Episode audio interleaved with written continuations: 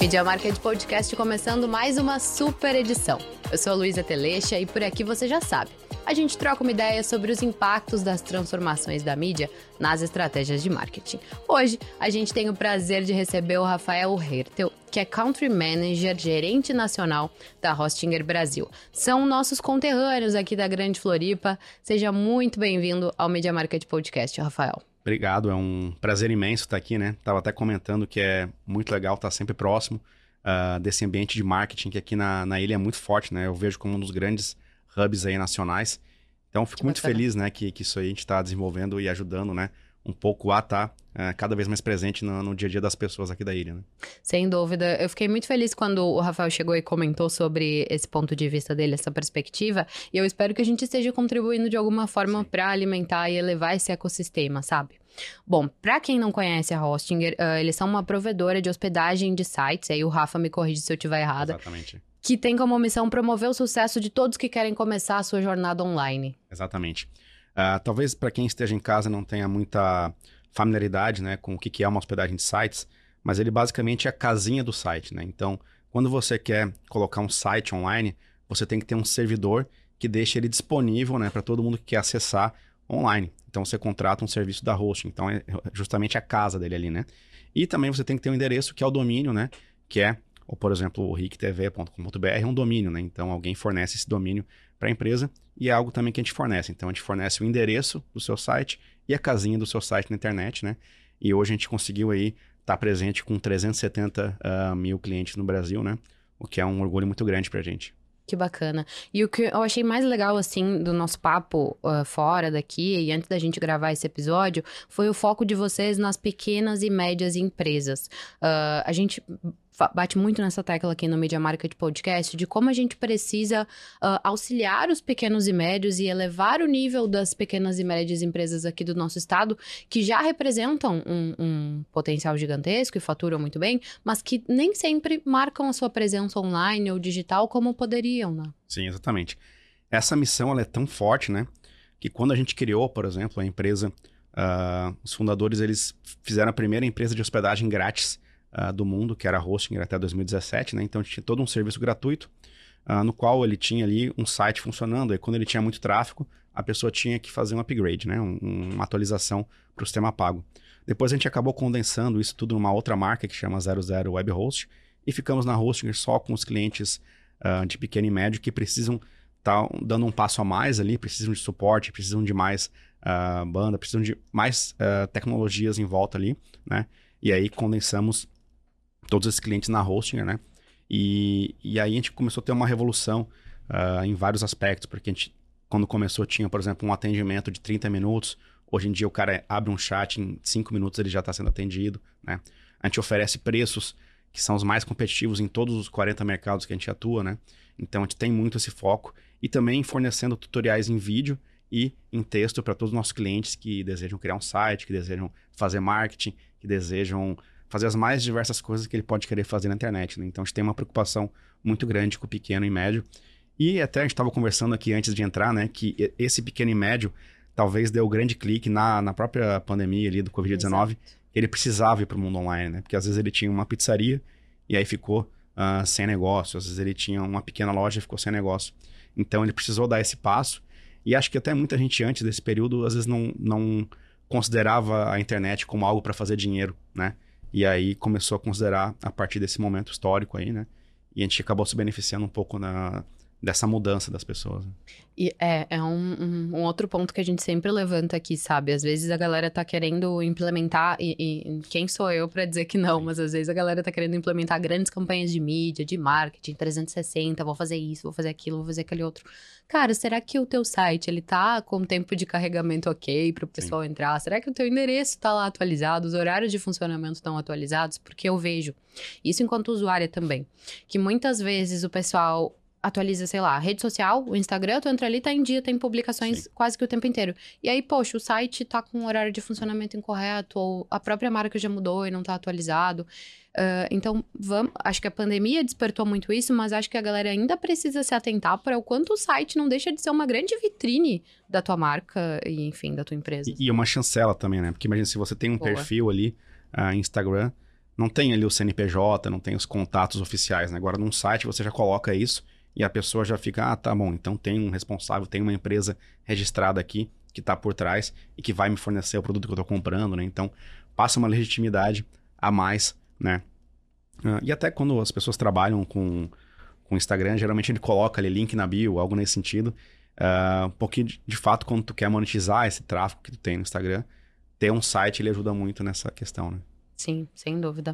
Uh, a gente acabou atropelando aqui a pauta e nem pedi para tu contar um pouquinho sobre a tua trajetória profissional. Sim. Eu gosto de receber o pessoal aqui e sempre entender um pouquinho o que, que eles fizeram ao longo da, da vida, quais foram as experiências que os trouxeram até o cargo que ocupam hoje, sabe?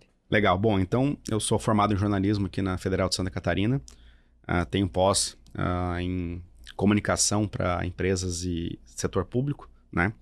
E trabalhei muito tempo na área de eventos como assessor de imprensa, né? Ou seja, eu conectava o evento que estava acontecendo na cidade com os uh, veículos de comunicação. Então, participei de eventos como o Dream Valley Festival no Beto Carreiro, o UFC que teve em Jaraguá, os mais variados shows internacionais como The Offspring, é, Jack Johnson, né? Então a gente trazia esses caras para cá e eu fazia essa comunicação dos eventos, né? Mas chegou em determinado momento ali em que o país estava passando por uma crise bem difícil, assim, os eventos começaram a parar e eu e também era uma rotina muito cansativa porque eu trabalhava todo sexta, todo sábado, domingos, né? Então eu falei, pô, eu quero de repente migrar para uma área em que não tenha que ter toda essa uh, essa dedicação é. intensa assim no, no final de semana. É. E aí, cara, surgiu uma vaga na hosting de analista de conteúdo. E eu falei, pô, fazer texto é o que eu sei fazer. Quero migrar para o marketing, né? Então vamos jogar de cabeça. Fui. E aí, a partir dos momentos uh, do trabalho realizado ali, eles me deram uma outra oportunidade de criar o, programa de afiliados, né? Que o, o mercado de afiliados ele é um aluguel publicitário com base em performance, né? Então a gente fez isso dentro da hosting. E depois, uh, alguns anos depois, eles me convidaram para ser o country manager, né? que é o responsável aí para adaptar as estratégias de marketing, a precificação e tudo do, do da empresa no Brasil, né? Então minha trajetória uh, foi essa e estou muito feliz aí que consegui é, aproveitar a oportunidade para mudar de, de área. Né? Ao mesmo tempo que deve ser um desafio, né? Tropicalizar Sim. tudo que vem uh, Hostinger é da Lituânia, é da certo? Lituânia, é. como que é esse processo, assim, de tropicalizar as, as enfim, as demandas que vêm de lá para as necessidades que a galera tem aqui? Sim, é bem interessante, assim. Tem algumas coisas simples, como por exemplo, ah, todo ano eles faziam uma campanha de inverno. Só que o inverno deles não bate com o nosso inverno, né? Então a gente tinha. Nunca. É, exatamente. E aí, tu, pô, não, ó, pessoal, no hemisfério sul aqui é diferente. Aí, aí eles, claro, foram entendendo, né? Lá também tem uma, um pico de vendas muito maior na, na Black Friday do que até no Brasil aqui, né? O nosso pico de vendas ele tá mais uh, ali em março, por exemplo, quando a gente faz o mês do consumidor, oferece isso. Então tem uma diferença bem grande nessa questão. Acho que a Black Friday no Brasil é mais pro varejo, assim, né? Ah, o cara hum. quer comprar uma TV, o cara quer comprar é, um celular, né? Ele vai mais para essa, pra essa linha. Já em março, por exemplo, o cara tá criando, querendo, querendo uh, voltar tá do carnaval o ano. e começar o ano. Explicar para eles o Exatamente. carnaval. E aí ele vai criar o business dele e tudo mais. Uh, também em julho, por exemplo, em julho eles sofrem uma baixa de vendas uh, lá fora, aqui no Brasil nem tanto. Então isso a gente faz bastante. Ano passado também a gente teve um grande desafio que a gente ia ter uma Black Friday junto com uma Copa do Mundo. A gente não sabia exatamente como ia ser. E é engraçado que a Lituânia, eles nem estão, estavam cientes de Copa do Mundo, assim. Eles não é algo relevante para eles, né? É, porque lá o esporte nacional é o basquete. Então a gente tem esse trabalho de explicar, né, a questão da Copa do Mundo, que o Brasil sempre acaba parando, que as pessoas folgam, né?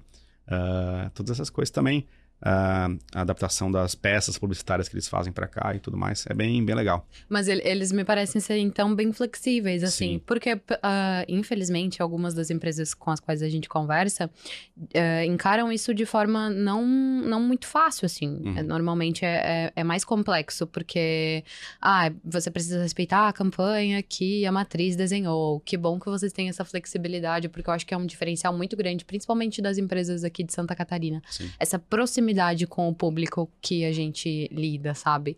A gente vê e conversa muito aqui que as empresas que não são próximas, que não entendem muito bem o DNA de cada região do estado, porque também cada região do estado tem a sua é particularidade, diferente. acabam não conseguindo converter tanto, sabe? Sim. E o mercado brasileiro em si é um mercado difícil, né? Tem é. várias empresas de fora que chegam aqui e colocam muito dinheiro em marketing e não conseguem uh, atingir a pessoa, né? Tipo, o âmago ali do consumidor, né? Então, ele é um mercado bem complicado. Tem algumas empresas uh, que já tentaram várias vezes entrar no Brasil e não conseguem, né? Então, isso é, é, bem real, assim. Mas até a minha posição dentro da empresa é um pouco para fazer essa adaptação uh, do, das estratégias de fora, né? E eles têm, replicam isso em, nos principais mercados da empresa. Hoje o Brasil ele é o líder, uh, dentro da empresa inteira é o líder né, de, de vendas e de, de faturamento. Então eles, claro, vão ter um olhar com mais carinho ainda para o Brasil como como mercado, assim, né? Que bacana essa trajetória que vocês é. estão construindo. Tu chegou a comentar que vocês têm, uh, além das soluções, é claro que eu gostaria até que tu explicasse dentro do que for possível, vocês produzem materiais de apoio para ajudar esses pequenos Isso. e médios a atingir os seus objetivos de marketing. Conta um pouquinho pra gente do que está disponível. Precisa ser cliente ou tem conteúdo também disponível para quem não é? É, o conteúdo a gente tem uma base de conhecimento para os clientes, né? Mas a gente também tem tutoriais e vídeos no YouTube que eles são disponíveis para quem quiser ver. Então, hoje a gente tem um maior canal de empresa de hospedagem no Brasil no YouTube. Uh, basicamente, a pessoa chega ali no nosso canal, procura o que ela deseja, e aí vai ter desde como criar um site em 50 minutos, por exemplo. O cara faz todo o passo a passo desde a contratação, escolher, por exemplo, um tema em WordPress, ou uh, uma loja virtual que ele queira, ou no nosso consultor de sites, que é uh, arrasta e solta, né? Que eles chamam, você pega um bloco, coloca lá. Temos a nova funcionalidade de IA. Então, a gente faz esses tutoriais ali no nosso, em vídeo e em texto, e o cara vai seguindo um passo a passo para criar é, o site dele, né? Então também temos, por exemplo, ah, 30 maneiras de criar um negócio online, né? Então o cara é, pode ter, por exemplo, um, um, site de notícias, ele pode ter uma loja online, ele pode ter um, um, blog que fale de algum nicho específico, como marketing, por exemplo, né? E aí a gente vai ensinando como que ele pode monetizar todos esses uh, diferentes tipos de negócio online via site que ele, que ele queria ter, né?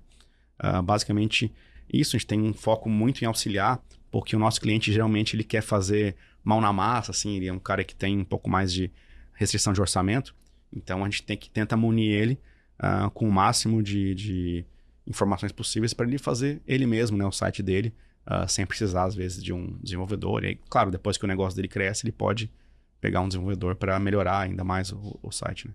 Claro, sem dúvida. Depois que você tiver uh, estruturado, é muito mais fácil dar robustez para aquilo que tu já criou, né? Sim. Uh, eu vejo que a maior dificuldade é entender a importância da, de estar presente de forma digital sem ser em rede social, pelo amor Exatamente. de Deus, e expandir a partir daí. É. Legal. A gente conversava muito antes da, da gravação sobre o momento zero da verdade, né? Isso. Esse conceito que explica um pouco como que os consumidores eles se comportam durante o processo de compra. Queria que tu explicasse um pouquinho para nossa audiência, porque eu particularmente antes de conversar contigo não conhecia uhum. esse conceito e explicasse também qual a, qual a relação que ele tem entre o offline e o online. Exatamente. Então, por exemplo, vou dar, vou tentar explicar com exemplos aqui que eu acho que vai ficar mais fácil. Então, antes da introdução da internet, digamos que eu estava ali na década de 80 querendo comprar um carro, né? Então receberia, recebia, geralmente via TV, rádio ou jornal, um estímulo, né? Que é uhum. o primeiro contato que eu vou ter com, com aquele produto. Então recebi lá uma propaganda de TV do carro ali, um meu Chevette vermelho, sei lá, e tá, pô, gostei pra caramba. Saio de casa e vou à prateleira, né? Vou à loja para ver como é que é aquele carro. Então esse é o, é o primeiro momento da verdade que eu tenho com aquele produto. Depois de ter o estímulo, tenho o primeiro momento da verdade, faço test drive ali, gostei, e aí vou ter a experiência. Essa experiência eles chamam de terceiro uh, momento da verdade, uh, segundo momento da verdade, que é quando eu uh, de fato estou ali dirigindo, conto para meus amigos que eu achei ou não. Então, né, estímulo, primeiro momento e segundo momento. Mas o Google percebeu que depois da introdução da internet, né, tem algo a mais ali. E ele colocou como zero porque ele, ele fica entre o estímulo, né, entre a propaganda que você vai receber de TV, de rádio ou de jornal e a, o processo de compra da pessoa. Então, essa, toda essa questão do, da experiência que as pessoas já tiveram, elas vão na internet, contam como foi, né? E aí depois tu recebe lá o estímulo, ah, compre aqui o Chevette, né? Hoje não tem mais Chevette, mas compre aqui o carro X.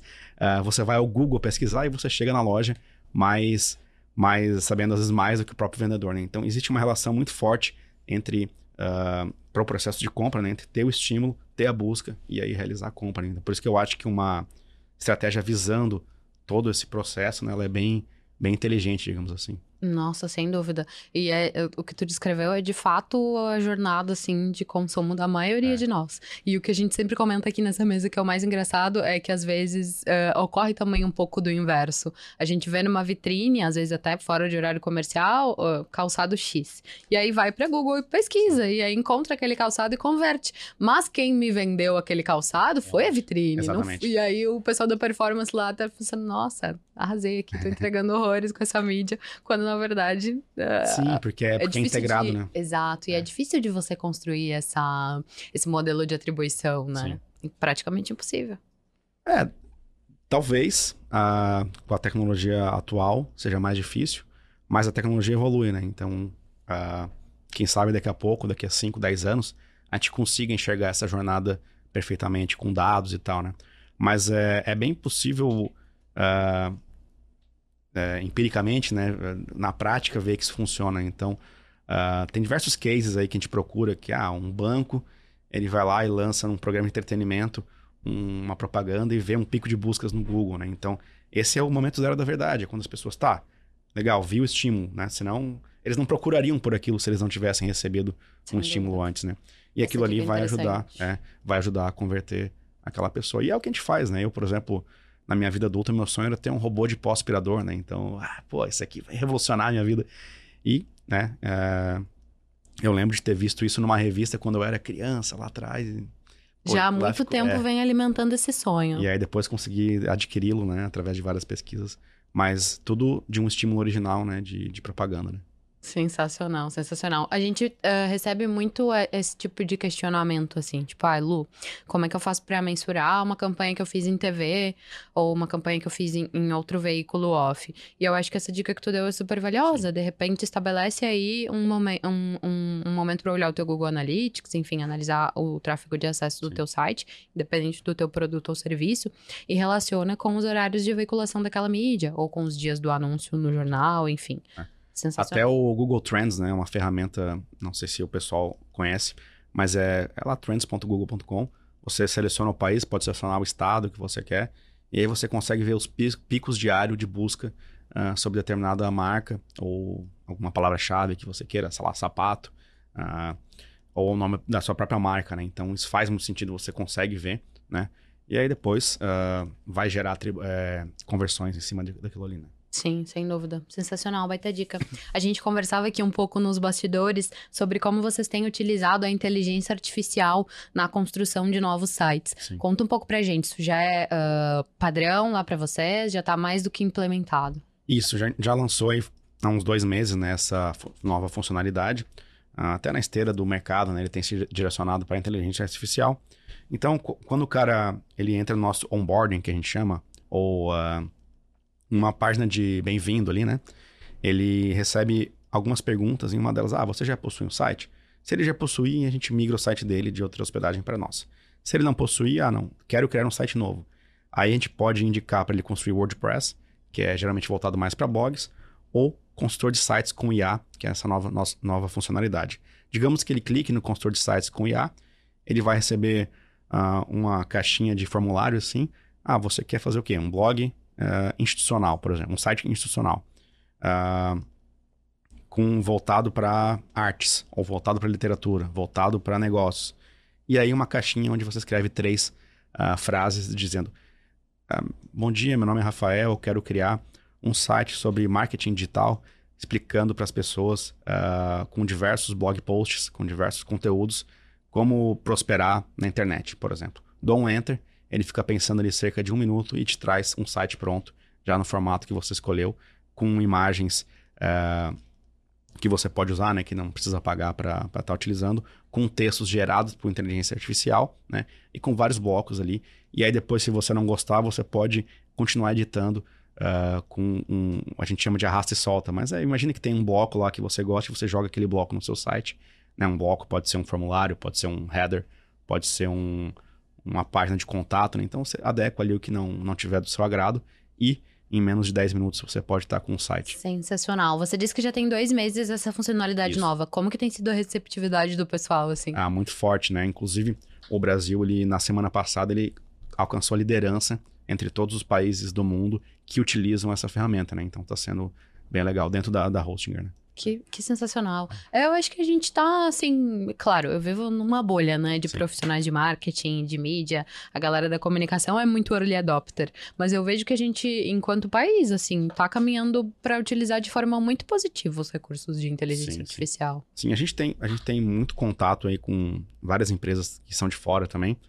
E o Brasil, quando a gente fala de uh, adoção de ferramentas de marketing, ele geralmente é top 5 é, de qualquer, qualquer ferramenta que trabalhe uh, no âmbito global, né? Então, tu pega ah, um buscador, você pega uma rede social, você pega uma empresa de hospedagem de sites, um CRM, todas elas o Brasil vai ser relevante dentro desse, desse contexto. Assim, o Brasil é um, um mercado muito grande de, de marketing. Uh, eu diria que provavelmente é o segundo mercado mais avançado do mundo em marketing digital, assim, uh, atrás só dos Estados Unidos, né, que geralmente é líder nessa área, e com uma adoção de ferramentas impressionante, assim.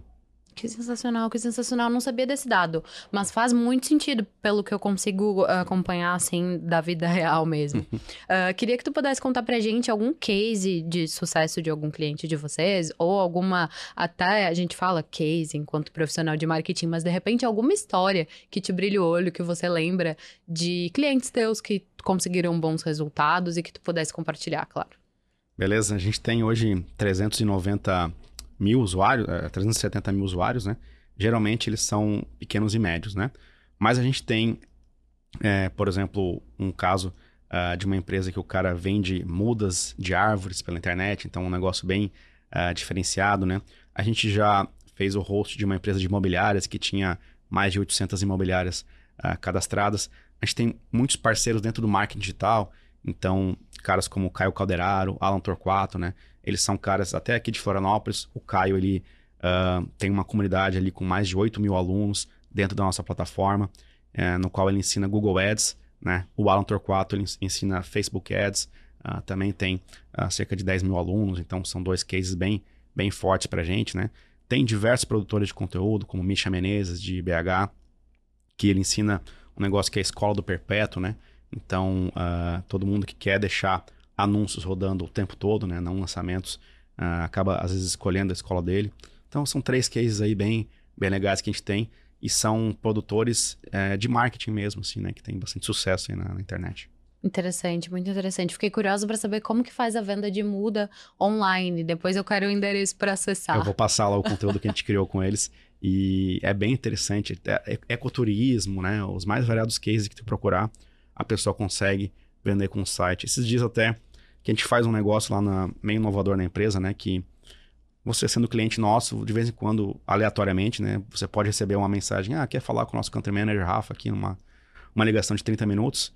Aí a gente faz a ligação e a pessoa conta ali o case dela pra gente, a gente vai conhecendo. É, claro, é, é difícil porque são muitos clientes, mas claro. cria uma, uma certa personalização da proximidade, né?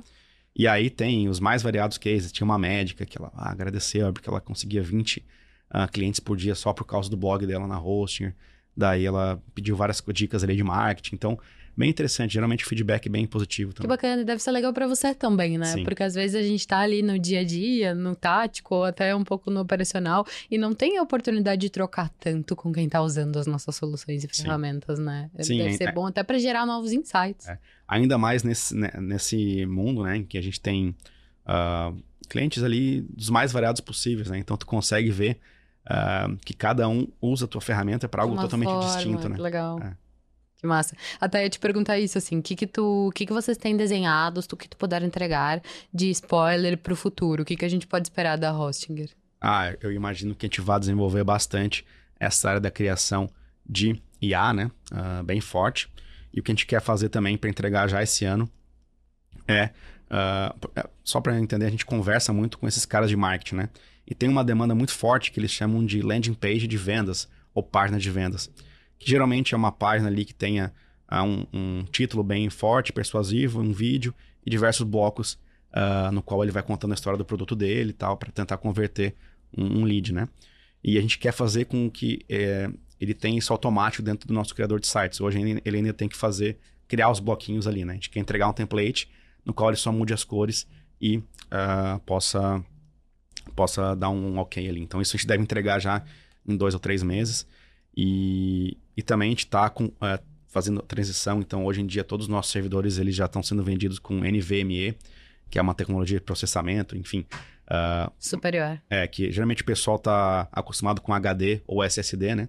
Então a gente está indo para o NVMe já, então a gente está concluindo logo mais também essa, essa tecnologia. E também as VPS KVM, né? Que talvez aí é bem para quem é bem mais técnico. A VPS ele é um, um, um microservidor, digamos assim, né? Uh, ah, para simplificar aqui. E essa tecnologia também é a mais avançada que a gente está oferecendo agora. Que sensacional. Não se preocupe em ser técnico, porque a galera aqui do nosso podcast também é técnica. A gente tem tanto uh, profissionais de Sim. marketing, analista, quanto gerentes, e também a galera mais sênior consome o nosso conteúdo. Justamente porque a gente consegue abrir um espaço onde a gente possa trazer esse tipo de informação, sabe? Com uhum. certeza. Para mim, não, que não entendo tanto dessa área de Sim. desenvolvimento, mas para quem está nos ouvindo vai fazer muito sentido. Pode ficar tranquilo.